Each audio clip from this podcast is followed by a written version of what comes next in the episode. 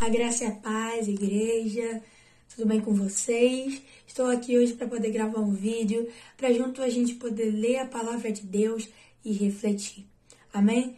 Essa palavra que eu vou ler está lá no primeiro capítulo de Isaías, no capítulo 1, e eu vou começar lendo no versículo 21, que me chamou muito a atenção. A Bíblia diz assim: Como se fez a prostituta a cidade fiel? Ela que estava cheia de retidão a justiça habitava nela, mas agora há homicídios. Versículo 27. A tua prata se tornou escórias, o teu vinho se misturou com a água. Os teus príncipes são rebeldes e os companheiros e, e os companheiros de ladrões. Cada um dele ama o suborno e corre após os salários. Não fazem justiça ao órfão e não chega perante deles a, ca a causa das viúvas. Amém, igreja? E esses versículos que a gente leu, a Bíblia está falando como é que estava o povo. Né? Isaías estava falando como é que estava o povo naquela época. Um povo que não estava com uma essência de Deus. Tinha perdido as origens, né? a própria Bíblia diz assim, ele estava cheia de retidão. A justiça habitava nela, mas agora há homicidas. Ou seja, a gente vê que um povo que teve um aprendizado, que Deus ensinou, mas infelizmente eles se desviaram da palavra de Deus.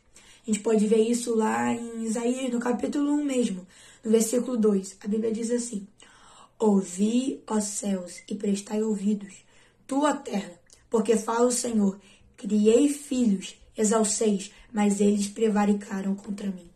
Ou seja, a gente vê que Deus ele criou, Deus ele ensinou aquele povo, mas eles prevaricaram, ou seja, eles foram rebeldes. Que a gente vê a história de um povo rebelde que perdeu as suas origens, que perdeu a sua essência de busca, de adoração a Deus. E é muito interessante a gente observar que no capítulo 1, no versículo 27, como eu li, a Bíblia diz assim: A tua prata se tornou em escórias, teu vinho se misturou com a água. Você percebe que a Bíblia está falando se misturou, ou seja, ainda tinha o vinho. O vinho a gente sabe que representa a alegria. Ainda tinha alegria, mas estava uma alegria misturada com água. Não estava sendo uma alegria verdadeira, estava sendo uma alegria falsa. Ou seja, Deus ele estava dando aquela alegria, mas aquele povo talvez achava que a alegria de Deus não era suficiente e misturou aquele vinho, misturou a alegria com a água, né? Ou seja, Muitas vezes a gente está buscando a alegria do mundo, a alegria do mundo que é passageira, né? Mas a gente sabe que Deus tem a alegria eterna. A gente sabe que Deus tem a, a, verdadeira alegria. Então que a gente não venha deixar a gente perder nossas origens, a nossa essência, que nem aquele povo, né, que estava com vinho misturado com água. E você vê que aquele povo até buscava Deus, a gente pode ler, ver lá no versículo 13. Não tragais mais ofertas de balde, o incenso para mim é abominação. Também festa das luas novas, os sábados, a convocação das congregação. Não posso suportar iniquidade, nem mesmo o ajuntamento solene. Ou seja, a própria Bíblia está falando que Jesus já não estava, Deus já não estava aguentando o que é aquele povo. Porque ele estava com que igreja? A hipocrisia. Não estava errado eles buscarem a Deus. Como a gente viu, o vinho estava misturado. Até tinha vinho ali, até tinha alegria, só que estava misturado com as coisas do mundo. Aquele povo ele saiu das suas origens, aquele povo perdeu a sua essência. Por mais que ele talvez estava orando, estava buscando Deus, já não estava gostando daquilo, porque eles só estavam fazendo isso por causa de uma religiosidade.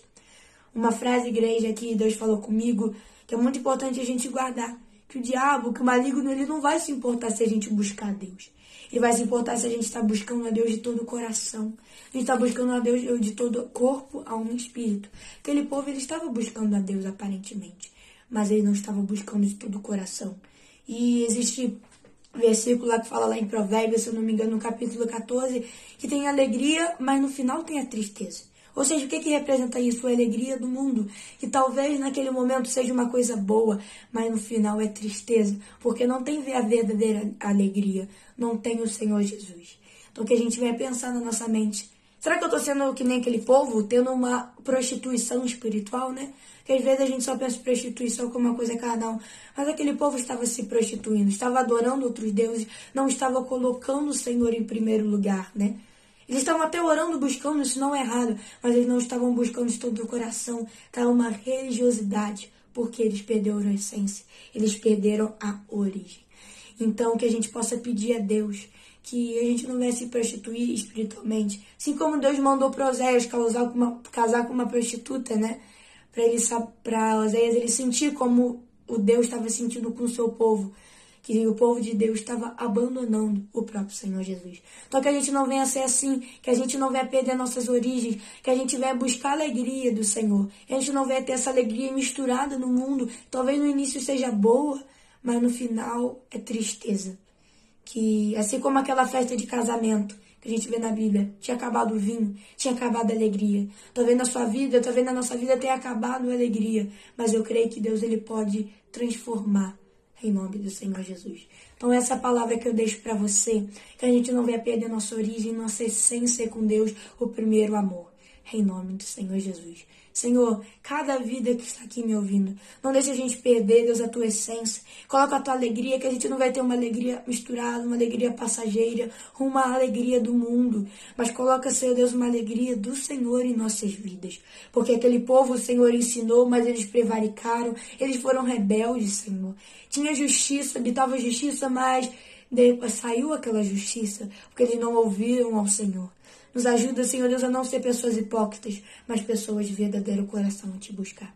Senhor, eu te agradeço em nome de Jesus. Amém.